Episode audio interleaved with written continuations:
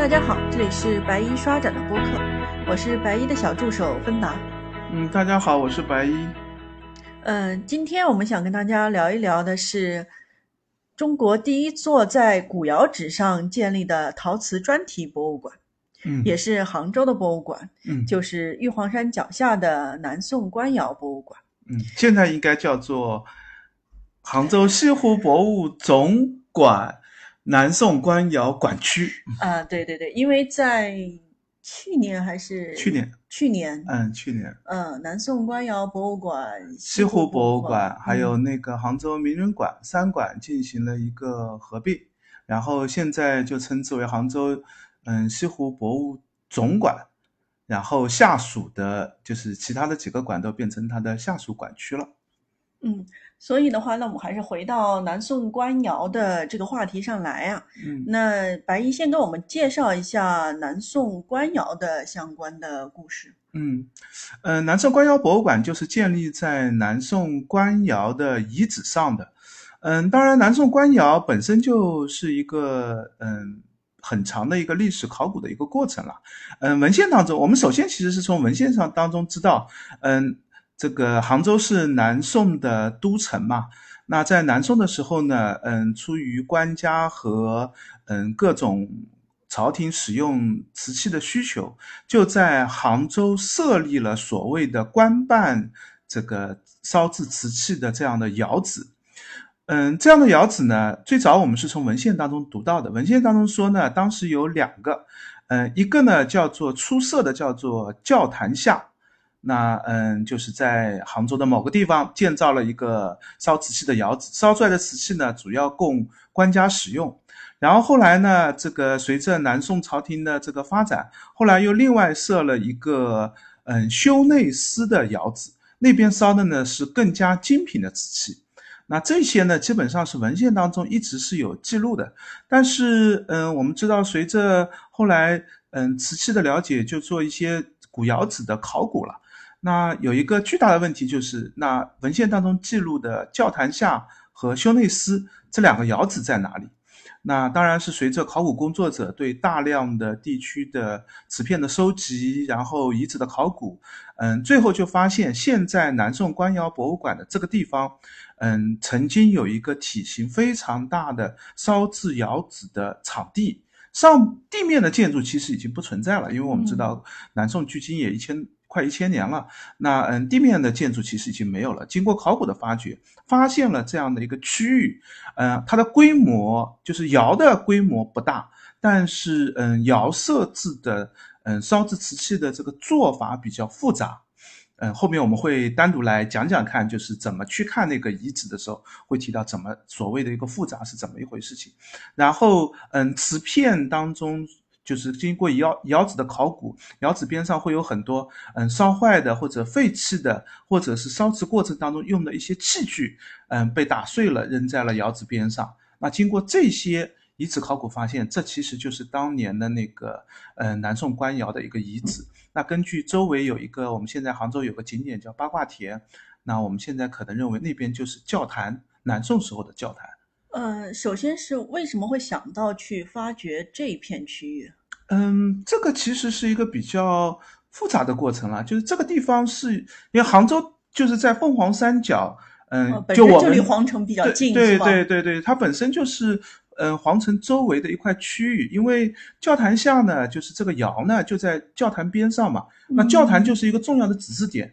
所以你大家会认为说八卦田就是教坛，嗯，八卦田现在其实我们还是有很多疑问的。那我们现在呢，嗯，大家更多的会把八卦田说成是类似于清代的叫做先农坛，啊就是皇帝皇后去嗯嗯耕作的，就是嗯这当然是一个肆意性的耕嗯作。对对对对，那样的一个场地。但是，嗯，实际上最近曾嘉丽先生基本上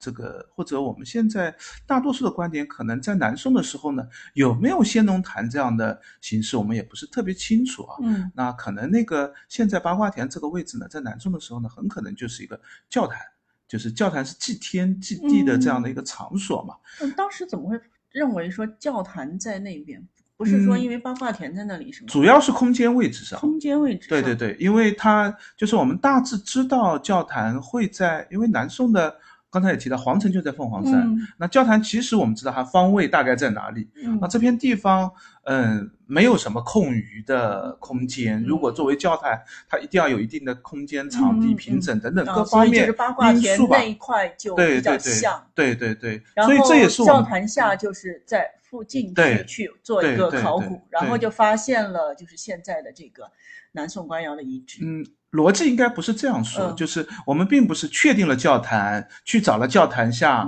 发现了南充官窑。我们实际的逻辑是，啊，我们大概知道教坛在这一片，对，所以我就在这一片努力。对，我就在这边会做比较多的考古的。工作，嗯，那做了考古工作以后，我们就会发现啊，有窑址。那么根据窑址的出里面的考古的成果，那推测这个窑址是什么性质，也辅助推定啊，因为这里是教堂下，嗯，窑址，那教堂就应该在它边上，也对周围的其他考古有更多的认识。就考古其实是一个，我们说就是像我。嗯，大家都比较喜欢用一个比喻，就是拼图的工作。拼图如果拼过就知道，如果你拼一个两千片的图片，你是一开始不可能一下子拼出来的。是的，你肯定是啊，这几块是在一起的，这几块是在一起的，慢慢拼着拼着才把这个拼图慢慢的完整起来。嗯，这个嗯，教坛下或者南宋皇城的考古其实也有点这样的一个工作，是我们找到了一个一个的点，这些点我们也是根据历史文献推测啊，就应该在这一片。嗯，那找出来这个，我可能一开始不是特别明。明确它是干什么的？嗯，只知道啊，这是一个窑址。啊，边上找到了一片啊，这是一个城门，那边是一个城墙，然后把它拼起来然后对，就是慢慢慢慢多了以后，我就知道哦，那如果这个是城门，那边上应该可能是什么？这边可能是什么？慢慢把这个拼图拼完成了以后，我们就会对整个南宋皇城，因为这其实现在教坛下包括这一片都是南宋皇城的保护区域嘛。嗯，那这一片的南宋皇城的到底分布情况到底是怎么样？我们虽然有古代的。嗯，所谓的方志、地理志，但是地理志当中记录的那个地图是很理想化、方方正正的，实际不是这样。对，很难对到实际的地形位置具体在哪里，是需要经过一个考古的作业我们才清楚的。那嗯，经过这样，应该就也就很难简单的说我们是根据什么定下来，它就是教坛下。嗯，实际上也经过一个比较复杂的推理判断的过程。那还还有一个很重要，就是刚才我们提到修内斯。嗯，那你首先嗯要。判断这到底是教堂下还这是修内斯？哎，对。那实际上修内斯的考修内斯的遗址考古确定就要更晚，在老虎洞，在边上的凤凰山上。嗯，现在也是有遗址公园开放的。嗯，那修内斯确定了以后，我们才更。佐证我们知道啊，这肯定就是教坛下。修内斯确证是因为有对应的这个物品出土，说我是修内斯吗？修内斯又是另外一个故事。修内斯是现在我们更难确定的。就修内，就教坛下，我们现在已经没有疑虑了，就是这一定是教坛下。你刚刚还说，因为我们知道那是修内斯，所以我们觉得这是教堂下。对，这是省略了，就是其实是那个我们很大可能判断它是修内斯，那这个就一定是教堂下。嗯。就是其实是这样的一个逻辑，为什么说那个很大可能是修内司呢？因为在修内司窑址，我们找到了元代的，呃，类似于官窑或者甚至有一些类似于我们现在所谓的歌窑的一些瓷器的碎片，这个是对于这个窑址的判断有特别大的一个，就是需要解释的。那如果它是南宋的官窑，它应该烧的是南宋时期的瓷器，为什么会出现元代呢？那也有很多文献和多种的推测。现在有一个比较大家比较常用的说法，就是修内司窑在南宋灭亡以后，它并没有停烧，嗯，它还是继续使用的，但是不再是给官烧，而是持续的。就是作为一个比较高级的瓷器烧的，对对，窑址在使用的。然后，嗯，甚至如果接受这样的观点，我们甚至还可以继续推理下去，就是现在所谓的歌窑，很可能最早的一些也是修内，就是沿用的啊，沿用的修内饰的。因为元代的修内饰烧制出来的瓷器，跟南宋时候官窑的瓷器是有一点差别的，它的胎会。呃，颜色上会更深一点，更像官窑的，啊，更像哥窑的那样的一个特征。所以，就是修对于修内饰的解释，其实是可以辅助我们更充分的认识，就是从南宋到元代这一段，就是江浙这个区域的瓷器的一个发展历史的。嗯，所以我们还是回到就是南宋嗯官窑的话，文是是是献上的话就嗯是，呃，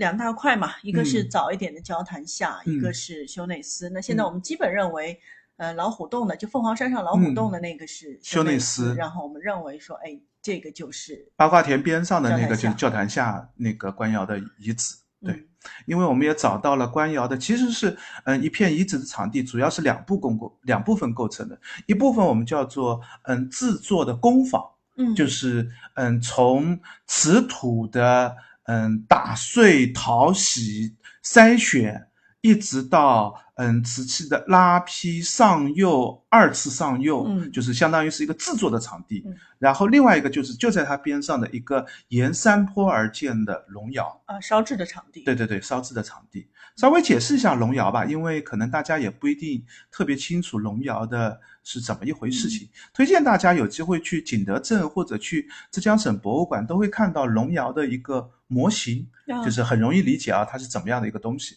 所谓的龙窑，其实就是依山坡一个缓坡。建起来的一个长条形的这样的一个烧窑的地方，那么因为它比较长条形，嗯。然后最后呢又是火焰出口的地方，嗯。就是可能有一个就是因为啊，特别像一个嗯。山上盘踞的一条龙嗯。在那边喷火的、嗯。喷烟喷火的这样的一个样子。这龙窑其实是我们浙江这边烧青瓷的一个标准的窑窑的一个形制，从嗯早期的。嗯，越窑开始，我们嗯认为可能，嗯，东汉至少魏晋时期的越窑就是龙窑这样的做法，嗯一直到后面的龙泉窑，大部分都是龙窑居多的。哎，现在龙泉窑还是用龙窑。嗯，现在龙泉窑其实已经不太有，因为现在大部分都是嗯柴，就是气烧的了。就是我们不哦太用、用用不太用柴火去哦烧龙窑，因为龙窑是跟柴窑配合在一起的，它需要嗯，因为柴火的发热量比较少，嗯所以它要大量的堆柴，啊它就需要一个很大的空间。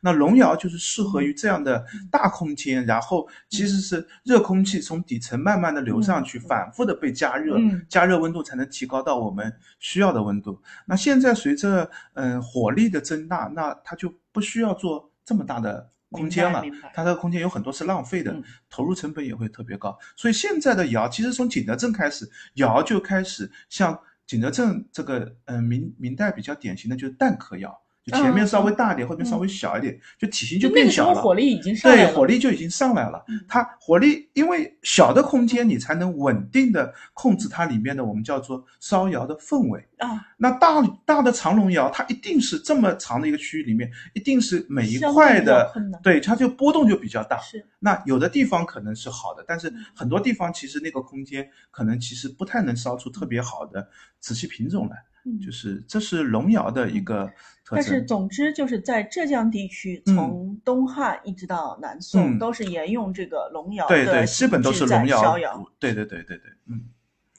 嗯，那稍微还是介绍一下教坛下的这个官窑的情况吧。嗯，教坛下官窑呢，我们现在认为它可能就是南宋初期高中的时候，嗯，就开始设立教坛下教坛下官窑了。嗯一直是烧制瓷器的。它这儿烧制的瓷器呢，大部分我们认为是可能是官用瓷器，嗯就是这个要稍微有点区别，就是皇家使用的瓷器。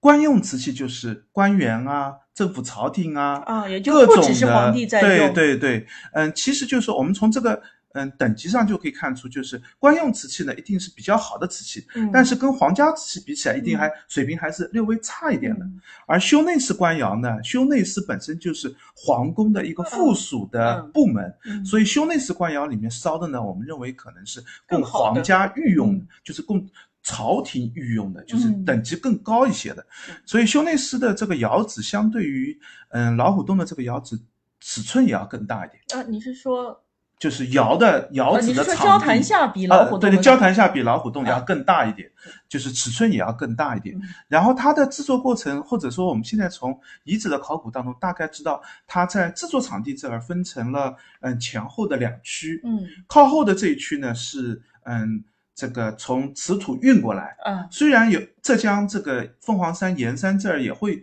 有一些瓷土，但是我们嗯从这个它的嗯官窑的烧制胎的情况来看，它可能有一些瓷土也是需要外地调运过来的。嗯。那么就是反正瓷土运到了这个地方，运到这个地方直接拿来的这个土呢是不能直接拉坯的，嗯。它需要经过一个，因为天然的土里面一定有嗯、呃大一点的颗粒的土和嗯。小一点的颗粒土，所以它第一第一个要经历的过程呢，就是要用一个啊、呃有点像夯的那样的一个机子，啊捶捶打的一个机子，把这个土呢这个打打成差不多揉揉嗯。熟了。好那么就是把它打碎、打熟，尽量把里面的大颗粒打细末化，嗯。然后打打熟了以后呢，再放到一个沉淀池当中去。嗯。沉淀池就有一个天然的筛选过程嗯，大颗粒呢就会沉得快一点，嗯。小颗粒呢就会沉在上面，所以还要这个这个沉淀池里面呢还不停的要翻它，嗯，就这样的话我才能反复的把大颗粒的沉下去。那这一块是其实是一个瓷土的一个嗯。这个配置场地，它需要的场地也会大一点是，就是有一块区域。那现在我们也找得到一些，就比如说夯筑用的那个位置的那些嗯这个设备啊，或者石块啊，嗯然后那个沉淀池的那个区域啊，嗯我们看到里面沉淀的这个沉泥的这个布置的情况啊，嗯这是一块区域。那嗯，沉淀池经过一段时间的沉淀以后，取土呢是从表层取那些最细腻的沉下来的那个嗯土。那这个土呢，就是配合上一定的水分以后呢，就开始要拉坯了。嗯那放到这个轮上，就是转轮上，嗯那么通过拉坯的形式做成各种各样的造型。嗯这是基本的制作瓷器的这样一个过程。嗯，呃，那这样子，刚才你说的这些场地，我们嗯其实在这个南宋官窑博物馆内都是可以看到的，对对对吧？它就是呃，因为没有上部建筑了嘛，嗯，所以，以呃，比如说拉坯的场地，我们就很难确定拉坯是在哪里但。它应该会有一块空着？对对对，它就会有一个区域，就是比如说在嗯，从沉淀池做出来，边上就是一个看上去像一个房间的这个大小，对啊、一片空的地方。然后会有一个标牌说对对，这是对我们这是拉坯的场地，然后在边上可能就是一个晾晒的地方嗯，在边上可能就是上釉的地方，嗯就是会有这样的一个，我们从工艺上推断，嗯它应该是一步一步这样做过来。所以你刚才讲的这些工艺，在我嗯们去到这个南宋官窑博物馆去参观这个遗址的时候，嗯，我们是可以实际的在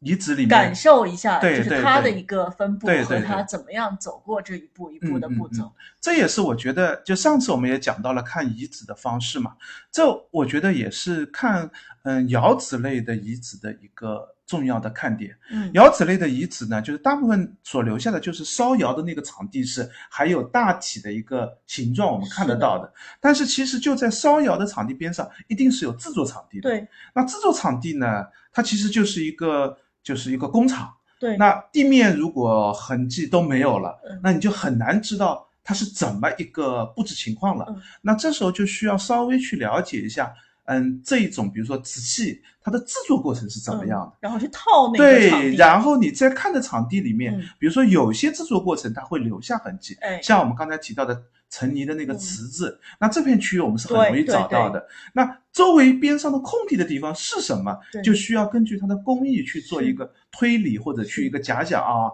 这块地方是什么，这块地方是什么，对应的其实是它的一个技术制作过程啊。所以我们在参观遗址的时候，很多时候感觉像是在做一个解谜游戏，对对对，有点像 就是会有一些线索比较明显是的然后再慢慢的把，就像你说的，刚才拼图一样，对，把是的，它们慢慢拼起来，就是你对于整个制作过程了解的越多，嗯你可能就会越了解它的场地里面的一些细节的情况。嗯稍微也可以 Q 一下，如果去老虎洞的窑址，你就会发现，就老虎洞窑址修内饰的那个场地跟教堂下的那个场地的工序是不一样的。啊，因为那边制作的这个嗯瓷瓷器是要品质更高的，嗯所以它要经过一个预烧过程。啊，就是它先有一个很小的一个窑嗯，去把制作好的瓷器先烧一烧，而且已经上釉了，嗯然后烧了以后再拿出来，再再次上釉，嗯，再拿到一个窑子里面嗯去烧一烧。嗯就是所以它的场地配置呢是另外一种嗯模式。嗯，这个教坛下这个窑子呢，它是。呃，刚才我们讲到了拉坯以后就做了器型，对，器型做好了以后呢，要有一个晾干的过程，就是嗯把，是因为一开始拉器型的时候水分一定比较高一点是的，，要把它晾干，晾干了以后呢，先要经经过一次上釉的过程，嗯，就是涂一些草木灰啊，这个嗯配方的嗯瓷土啊，一些这个东西涂上去，嗯涂上去以后，使得这个瓷器烧制的时候会出现一个釉层。嗯但是南宋官窑的瓷器有一个特点，我们叫做后釉，就它的嗯。釉层特别厚，嗯。所以它涂了一次以后呢不够，嗯。还要涂了一次以后再晾晒一下，嗯，再有一个二次上釉过程。对，但是它在一次上釉和二次上釉之间是，我们现在至少没有找到它有一个烧制的一个区域。啊，刚才我们提到修内饰，它就有一个在一两次上釉次烧制的区域，对中间有一个烧制的区域嗯，让这个釉可以更充分的被烧出来。嗯。那我们甚至推测可能有三次、四次的上釉，嗯。但是这里呢，可能它就经过两次上釉，嗯。然后上釉上完了以后晾干了以后，就放到这个嗯窑窑里面去嗯。烧制了。嗯。那窑就在边上这个侧边的一个长条形的嗯沿山坡而上的一个窑就。是在南宋官窑，我们也可以看到那个龙窑啊，对对对对，龙窑的龙窑的嗯上部是没有，就龙窑本身是用砖块搭成一个拱形的对样子，那上面的拱形一定都坍塌掉了，对，所以它其实留下的是就是拱拱下面埋在土里的这一两条边线，嗯，就是我们知道啊，这个窑就是这么一个大小，哦前后的长度有多哎，少？它没有复原回去吗？它没有复原回去，哦因为复原回去了以后，呃，你就要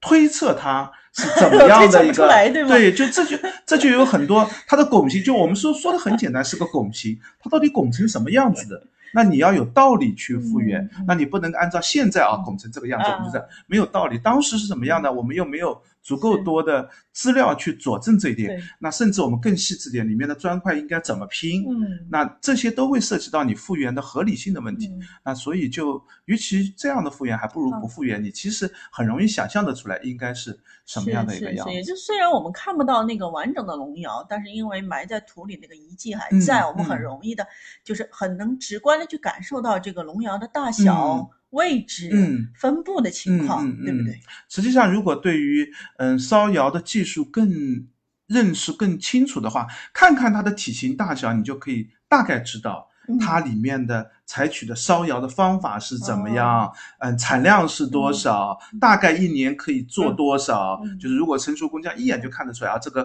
规模是怎么样，嗯人力劳力大概是多少，就对应的就是产生多少的，嗯，我们烧制瓷器的这个。这个数量也可以判断出来，所以其实是有比较大的一个信息量的，只不嗯过这个信息量呢，需要就是你需要一些背景知识去支撑，你才能够嗯阅读得出来。我我记得那个南宋官窑就是在那个复原的遗址那里，它是有一个录像在放的，好像就在讲讲这个更详细的一些故事。大家如果去参观的话，也可以用一些时间去对看一下那个录像影视的资料。对对，它那个录像主要放的就是从嗯、放到就是做好的这个瓷器，就是预制好的这个瓷上釉的这个瓷器，放到龙窑开始，从这个怎么样一步一步的烧制出来，就是整个这样的一个过程拍摄出来的。那大你就可以更清楚的知道这个龙窑使用的情况是怎么样的。好，刚才我们已经聊了南宋官窑的遗址，以及我们去到这个博物馆，在这个遗址上能够看到一些什么。那博物馆除了遗址本身呢，自己也是有两个大主题的展展厅嗯，的。常设展厅。对对对对嗯对，一个是呃嗯，南宋官窑自己的展厅，就介绍嗯南宋官窑的瓷器，还有一个是嗯全国的，就是各种瓷器的品种的这样的一个展厅。嗯嗯，那我介绍一下各各自两个展厅的各自的情况。嗯好的呀，嗯，先先讲一下第一个展厅，就是金大门。其实第一个展厅就是南宋官窑的一个展厅。这个展厅呢，展示的是从嗯浙江早期的越窑青瓷开始，一直发展到南宋官窑的瓷器这样的各种瓷器的品种吧。啊当然最主要展脉络对，最主要的其实大部分区域其实展的都是南宋官窑的瓷器，啊，因为它毕竟是在遗址的这个地方嘛。是但是它为了讲清楚南宋官窑的这种瓷器品种，所以它其实是从东汉开始，就是浙江这边开始烧制瓷器，烧嗯烧制瓷器出现的就是我们所谓的越窑青瓷，嗯也是我们这个区域最大量的一种瓷器品种啊。嗯那呃，一直从东汉开始，一直烧制到这个南宋，甚至后面这个龙泉窑，其实也是这种瓷器品种。然后等到景德镇兴起以后，浙江这边的这个越窑青瓷就式微了，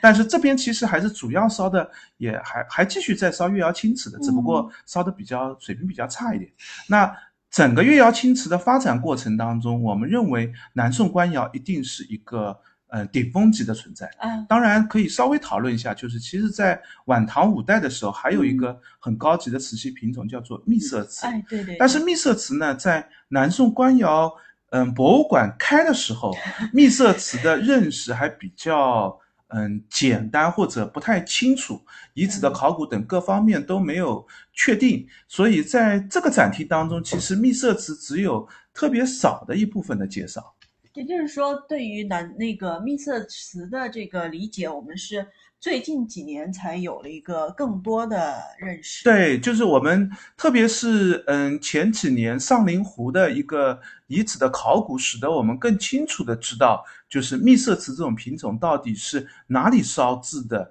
存在的时间大概是怎么样，烧制技术是怎么样。我们因为如果不找到窑址的话，嗯我们只能从存留的瓷器上去嗯反推。是的，那么就有很多因素我们是确定不了的，并不特别清楚的。只有找到遗这个窑址，我们才能很清楚的知道啊，这个瓷器品种它是在哪个区域的，这边的山山土的这种性质的信息去对对，更多科技信息辅助我们去做瓷器的认识。然后南宋官窑博物馆本身是在这个九二年开放的，嗯然后是在呃零二年，也就是二十年前了。嗯，做了嗯一次这个扩建和陈列改造。对对那么那个时候，我们对于密色瓷的认识可能还没有那么深入。对那时候密色瓷呢，就第一个我们没有找到密色瓷的窑址，对，那个时候还没有找到。对，对，甚至我们都不太清楚密色瓷的到底是是指哪一准确种，对，指的是哪一种？九二年的时候，我们可能认为啊，九、二年的时候差不多已经认为是法门寺的那种嗯是密色瓷的代表。在更之前，其实我们一直以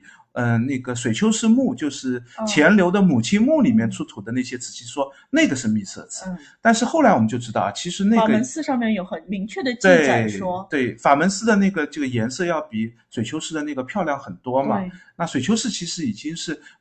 就上林湖的这个窑址经过一次战乱的冲击，嗯晚唐的战乱冲击，嗯遗失了一些技术，烧制的在五代时期的一个技术的高峰了。嗯文献当中记录的所谓的秘色瓷其实是混在一起的，嗯既把晚唐的法门寺那种也叫秘色瓷，嗯也把五代的水丘寺以后的这一类的瓷器也叫秘色瓷。所以没有遗址的考古的话，窑址的考古的话，其实我们很多信息都是不清楚的。在这个就是呃南宋官窑的这个展厅当中，其实你看到它就放的很少，就一点点信息介绍。对因为它当时没有太多的信息，所以它基本的主要展列还是它的这个遗址考古出来的瓷器的碎片。嗯，那嗯、呃因为这个窑址是所谓的官窑，对，官窑就是烧出来的瓷器都是供官家使用。嗯，这个官家可能是朝廷，也可能是官员，也可能是各种的政府机关。是的，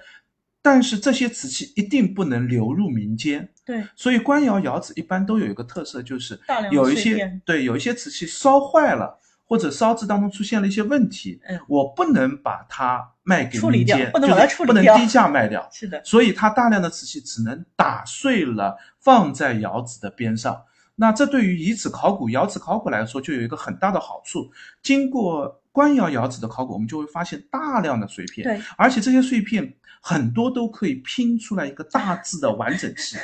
就是这也是现在虽然有点辛苦，对对对，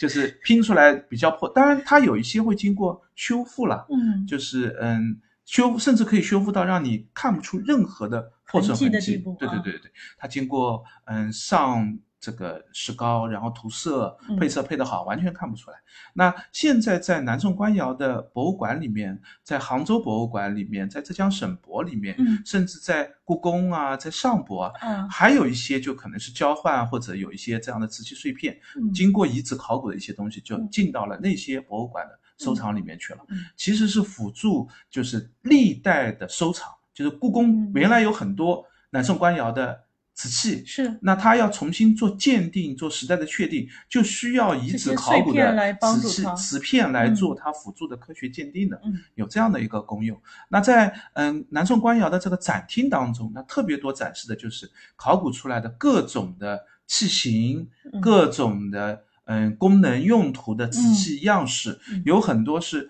因为作为官家使用的这个瓷器，它有一些特定的样式。就是有些器物会特别多，当然我们看到，比如说茶器、酒器，是或者香炉，或者是祭祀器，就这些是官窑烧制的常见器物。嗯，这是南宋官窑的那个展厅。，对，呃，还有一个展厅叫做历代陶瓷的一个展厅，哎，其实展示的就是嗯全国各地的瓷器品种。嗯因为我们知道中国的瓷器其实是一个非常丰富的大类的一个品种，是的，各地烧制的瓷器差别都非常大。对，那南宋官窑有一个好处就是它可以经过，嗯，有有刚才我们也提到，很多博物馆都需要 南宋官窑的遗址考古出来的一些瓷器碎片的。对，那这些瓷片呢，其实价值就重复性很大，数量很大很大。南宋官窑也可以通过交换或者互换的形式去得到一些其他的瓷器。对，也就是他去找别的博物馆说，我嗯把瓷片给你，对，你把你们的多嗯。余的瓷或者说就常见的一些瓷器有的也不见得是这样的交换，有的就嗯。可能是，比如说像我看到里面有一些，嗯，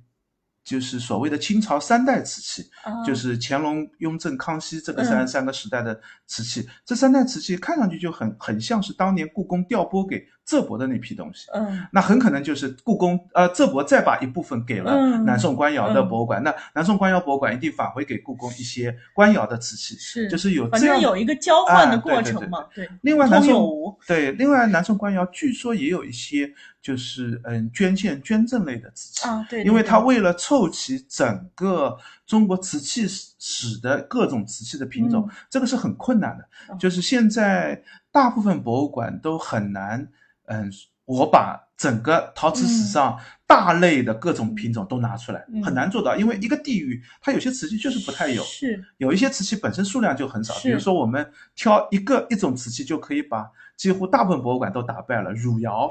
就是你有没有汝窑？如果你没有汝窑，你怎么敢说你所有的瓷器品种都有呢？那南宋官窑其实就没有标准的汝窑器，是吧？那就是如果你真的说我要展示一个历代瓷器品种，那你说嗯我没有汝窑器的，嗯那就所以这样的话一下子可能就只剩下十来个馆了。嗯就是这就是一个巨大的困难嘛。嗯，那当然，汝窑是比较极端的一个例子。对，那但是如果更大品种的嗯这个来说，嗯也会有很多博物馆，就是它瓷器是比较地域性的。对我们本地瓷器特别多嘛，那外地的瓷器就不会有，所以南宋官窑也是经过这样的一个过程，慢嗯慢凑齐了它的一个这样的一个历代陶瓷史的一个展。但是你刚才还是说它还是没有对汝窑，对，那嗯，其实除了汝窑之外，对对对，还嗯还也少很多，不可能。对对对，因为嗯瓷器我们现在特别是随着遗址的考古，我们可以嗯把瓷器细分的很细很细。啊，那你那样子的对说，确实是很难收集。但是我觉得在这个展厅里面，至少一个大的脉络和嗯大类以及对对大的这个地域上的特征，它对，都可以差不多可以看到一两件。嗯，瓷陶瓷史的展厅，如果看多的话，就会知道陶瓷史展厅一般都是这样来分的。第一个呢，根据嗯所谓的色瓷，就是比如说嗯根据瓷器的颜色做一个嗯大类的划分。嗯像浙江这边就越窑就是青瓷，对标准的一个大类。是那涵盖的其实是很多很多的品种。那比如说到了温州、福建地区，可能就是褐彩，或者是点褐彩，或者是黑釉的瓷器，就是颜色偏深的瓷器。对那因为当地的土质当中含铁量就比较高，啊，容易烧制出这样的瓷器。嗯那景德镇的，比如说青白瓷和青花瓷，是那就是一个大类。是其实里面也涵盖非常多的小品种的。对，那在大部分的瓷器展厅当中呢，只要这个大色类的，就嗯汝窑其实也可以归类为一个，就是我们所谓的单色瓷。嗯，就如果单色瓷的话，那我挑几种单色瓷，那只是没有汝窑也是可以作为一个涵盖的嘛嗯。那这是一个就是展示的展区域，可以这样说。那还有一个呢，就是题材，嗯比如说是酒器、对香气对、茶器，就是类型上，啊，那我也各种都有。嗯。那这个南宋官窑自己就差不多，我就能把所有的器型都能凑全。了。那还有一个就会讲的是，嗯，瓷器上的各种装饰，比如嗯说，嗯，做的各种的器型啊，哎。各种的样式啊，嗯。然后上面的这些人物造型、动物造型嗯。等等这一些。嗯。那我们在南宋官窑也看到，它有很多种的这个瓷器的各种造型摆了中间一个展厅展示在那儿。那这是一个，还有一个呢，瓷器当中一定会提的一个就是呃贸易史或者交流史的一个啊展厅，就是它一定要放个嗯从早期的唐代的这个丝丝路上出去的瓷器，嗯后来宋代为主的这个这个海海海海洋海海海运运出口的出口的瓷器，嗯，如果再有的话，比如说广州比较常见的这个广外彩销瓷外销瓷，对，甚至沉船的一些瓷器，嗯就如果你能把各种都凑齐，那又是一个大类。就是瓷器的展厅展示，它往往会从这几个角度来分界它的瓷器的这个区域，讲一个一个的瓷器故事，嗯完整介绍整个中国，因为中国瓷器确实是一个特别重要的门类了。嗯当然，南宋的官窑，其实我们刚才讲的其实就是南宋官窑这个历代瓷器展厅的这样的一个布置和这样的分布的一个线索。对那另外还值得一提的就是，我们也经常会很喜欢去这个南宋官窑博物馆，因为它也会有一个专门的一个临临展厅，嗯在时不时的做一些比较优秀的特展。嗯那我现在印象里就是二零年的时候做嗯过杭州考古的一个，对，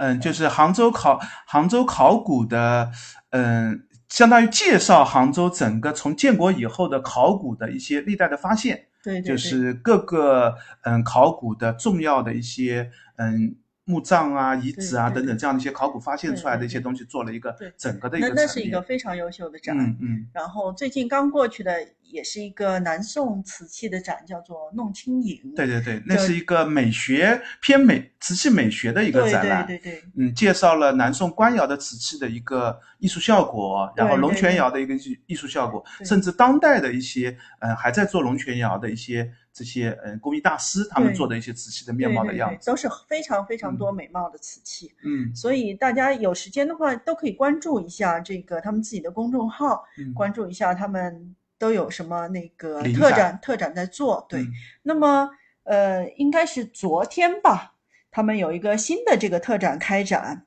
嗯那这个是嗯，应该是一八年的一个比较重要的考古发现。嗯嗯，其实最后也介绍，它比较可惜的就是最后没有评上全国的十大考古嗯，嗯，省十大评上了，所以他嗯可以去参加全国的十大考古的评比，但是很遗憾就是没有评上。嗯，是绍兴的兰若寺大墓的一个考古。对，那嗯，在绍兴的宋六陵边上找到了一个南宋的巨大的墓葬，这个墓葬是迄今为止我们找到最大的一个南宋墓葬。嗯那呃，里面现在就是做了一个嗯临展，就是介绍这个墓葬是嗯我们考古看到了什么东西，嗯然后发掘了什么东西，然后嗯对于考古的成果的一些推测和嗯整个一个介绍。嗯，我觉得他那个临展的题目很有意思啊，嗯，他就直接叫他是谁？对，就对，就是兰若寺大墓的这个墓主墓主人到底到底是谁？是谁？嗯然后这条悬念就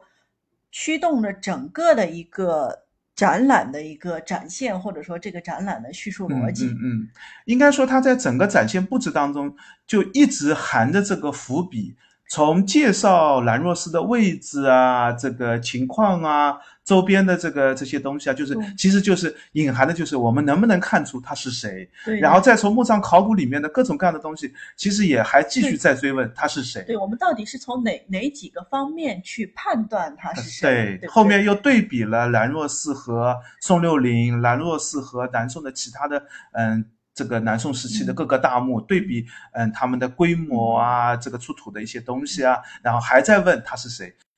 那更好玩的就是，啊，我们就不剧透了吧。最后剧透了 到底他是谁？就是这是他整个展现当中的一个嗯基本的一个线索吧。那嗯，我我我特别赞赏的，其实也是他在这样的一个嗯叙述的这样的一个过程当中，这个展的一个叙述的这样的一个逻辑啊，就是其实这个故事是很难讲的，嗯就是嗯兰若寺考古，嗯当时考古在考古进程当中，其实已经有很多新闻出来了，嗯当时就会觉得这是一个特别重要的考古，嗯因为我们从来没有看到这么大体型规模的。当我们找到了整个墓园的场地以后，就发现从来没有见过这么大体型规模的一个南宋大墓。对南宋时期，这是最大对，规模、最高规格的一个。嗯，应该这样说，就是嗯，在展厅当中其实也提到，就是和南宋六陵的对比嘛。嗯南宋六陵是南宋的皇陵，就是南宋的嗯六个皇帝墓葬所在的这个区域。那嗯，应该来说，南宋皇陵一定是等级最高的。对规模是不是最大，我们还可以两说啊，就是各种原因，但是等级一定是最高的。但是南宋皇陵有一个问题是，它在嗯南宋灭亡的时候，元代就整个皇陵被捣都毁，都被盗掘。对，盗掘。那整个皇陵的嗯区域和布置形式呢就被大量的破坏了。嗯，就是我们知道一个墓葬不是只有一个墓葬，它实际上是有大量的地面建筑和墓葬的一些组成的部分组成了一个墓葬的形式。嗯，南宋六陵呢，其实一直到元明代初年的时候重新复复修了一次。嗯，就是当时其实就是因为恢复南宋六陵，那这时候再恢复出来南宋六陵呢，嗯，规模或者存留的一些东西就特别少了。嗯那现在考古也是现在考古的一个巨大的难题，就是经过元代的捣毁，捣毁的非常彻底，嗯就，大量的地面建筑都没有了，我们也不知道这个到底这个墓葬是怎么样了。是的，所以比起现在的兰若寺的这个大墓呢，那尺寸上看起来好像更小了。嗯。规模上也看不出任何等级高低的地方。但是，嗯，其实，在江浙区域还有很多高等级的南宋墓葬的，有些墓葬的墓主人身份非常显贵，嗯。比如说，嗯，在宁波的那个东钱湖边上，就一个史史家嗯。史家的一个史家家族的一个墓墓葬园区，嗯，里面史家家族是南宋，嗯，这个特别重要的一个家族，这个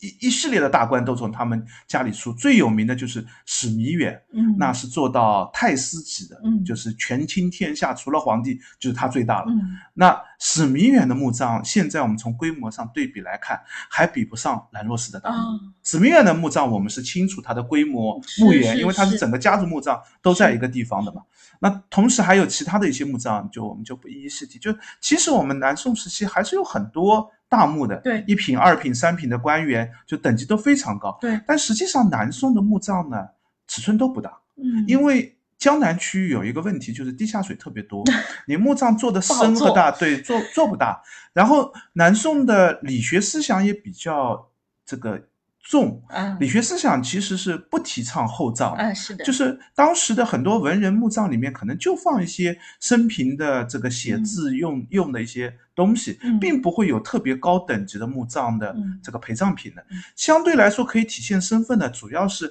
地面以上的墓葬的陵园结构，嗯。就是它应该有一个长长的甬，就是墓道，嗯。墓道两边有石像生，嗯。然后有有这个牌坊，然后后面有这个各种的嗯那个墓、墓葬建筑。但是这些东西有一个很大的难题，就是很容易被破坏，嗯，就是我们很很容易就是被丢失了、遗失掉或者被盗掘掉了。史家家族墓葬已经算这个。保护的相对比较好，但实际上也经过历次的这个盗掘的过程。那兰若寺的这个大墓呢，嗯，这个其实已经已经被大量的就是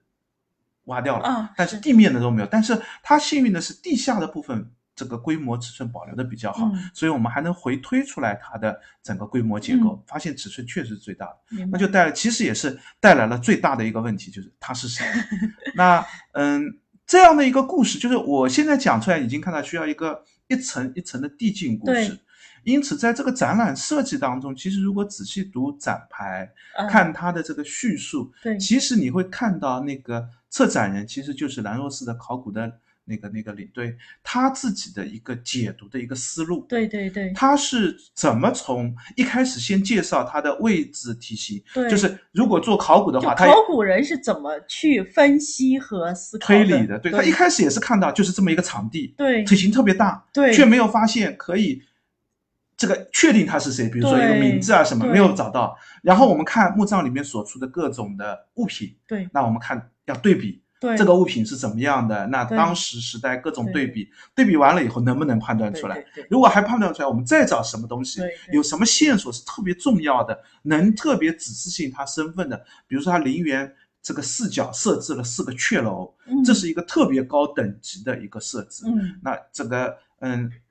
宋六陵应该有，但是宋六陵我们找不到，找不到了，就是不知道，损毁掉。了，对对对，史家的这个嗯墓葬当中没有，啊，就是它就是不够这个等级，嗯，应该也够，嗯。因为按照规定是三三品以上就啊可以设置，可以有可以有，但是是四个还是几个不确定。那史史家的这个墓葬没有是到底是后期被毁掉，还是当初就没设计也不特别清楚。啊，那其实这里就有一个时代性的判断，就是嗯到底什么时候开始出现这样阙楼的设置嗯嗯。史明远的墓葬不是史明远是这个中中后期的这个墓葬，那这个墓葬现在我们一般推断它是最最晚期的，嗯李中朝时期的，就是就是这些线索都在不停的。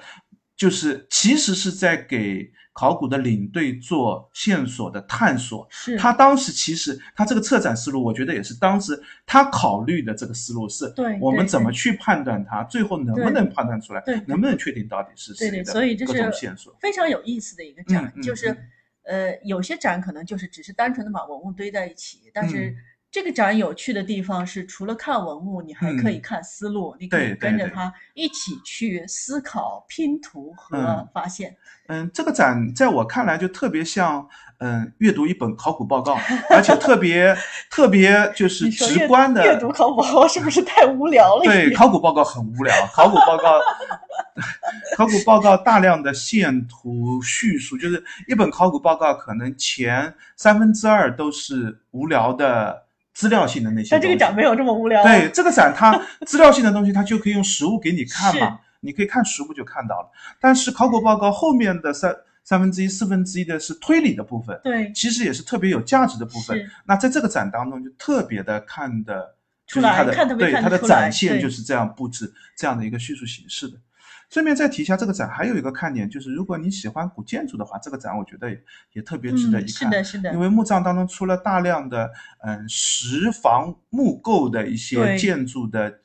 嗯构建，对，它其实是在墓葬里面做一个仿仿木构的一个建筑。对对对，然后，嗯，南宋的时候也是江南木构建筑的一个顶峰级的一个时间段上，是。那这个石构石仿木的这个建筑，这个构建做得非常的好，漂亮，数量也很多，甚至可以嗯再复习一遍这个这个 营造法式是吧？营造法式和木构建筑的一些知识的这个点。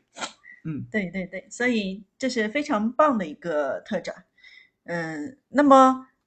最后的话，我们想再跟大家介绍一下，已经介绍完了这个博物馆的展厅啊，然后它的一些特展啊，然后其实我个人还是很喜欢这个南宋官窑博物馆里面的一个环境的。嗯因为它除了馆区之外，它还有一个差不多是一个小园林一类的一个一个地方吧。它里面是有呃有山有水对，有清水平台，然后也有那个步行的这个装饰的这种桥。那么尤其现在是秋天，嗯，我们桂花时对，今天过去的时候，桂花开的真是满坑满谷，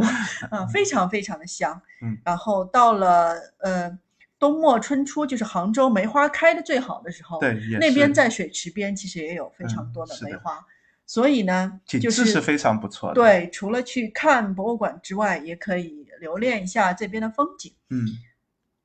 那按照最后的惯例，我们会给大家一些参观的这个攻略和一嗯些、呃游玩的提示。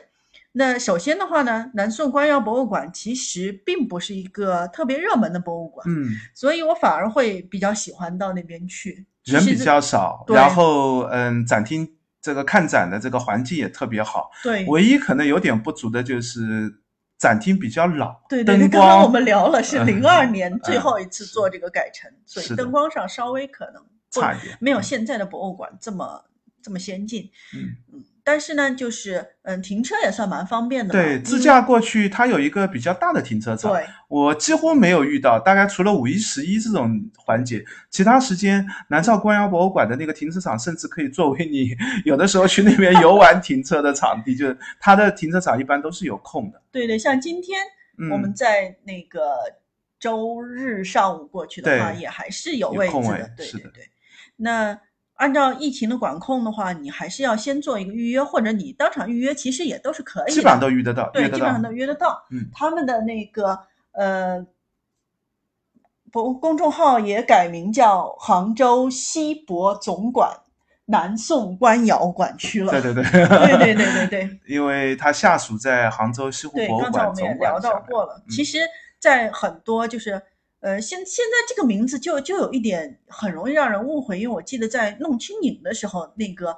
展览的这个海报上就是管自己叫杭州西湖总馆，然后下面嗯。很小的字是南宋官窑馆区，所以嗯。很多人为了看那个展都直接跑到那个西西湖博物馆去，嗯，西湖因为西湖博物馆在不对，西湖博物馆是在那个西湖边的南山路这儿。对对对，再到官窑博物馆，其实距离还蛮远的，交通也挺不方便。就你再从西湖景区里面要出来，嗯，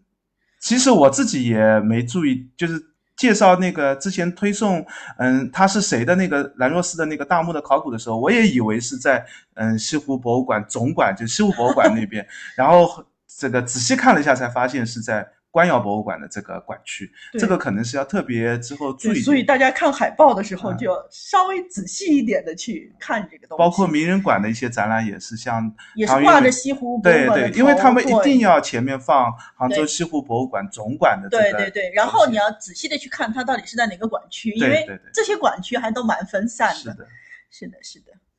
嗯，那么我特别喜欢推荐南宋官窑博物馆的另一个点呢，就是它很容易跟这个。周围的景点串联起来，比如说来杭州旅游啊，或者说你周末想到城南逛一逛的话，你看完这个南宋官窑博物馆，刚才我们也聊了，旁边就是八卦田，嗯，对吧？八卦田的那个风景也是非常不错的，它是一个群山环抱，然后下面是一个开阔的地带，嗯，那八卦田特别特适合带小朋友 去，特别适合遛娃，对对对。那么他们也会精心的种植一些能够。拍照或者说出片的一些东西，比如说春天会有很好的油菜花，嗯，夏天会有很好的荷花，那么现在的话也会有这个金黄的水稻，对对对。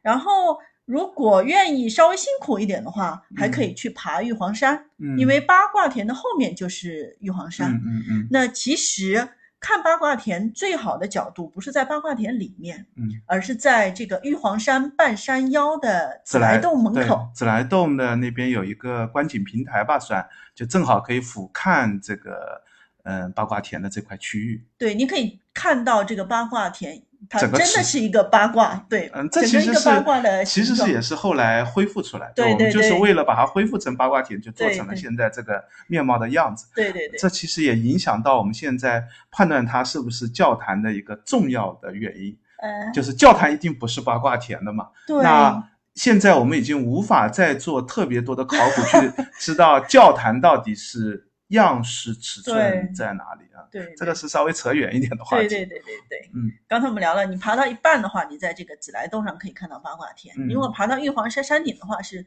可以俯瞰到整个西湖的。嗯，对，其实整个风景都很不错。嗯，然后如果愿意稍微走得远一点的话，也就是说你从，呃。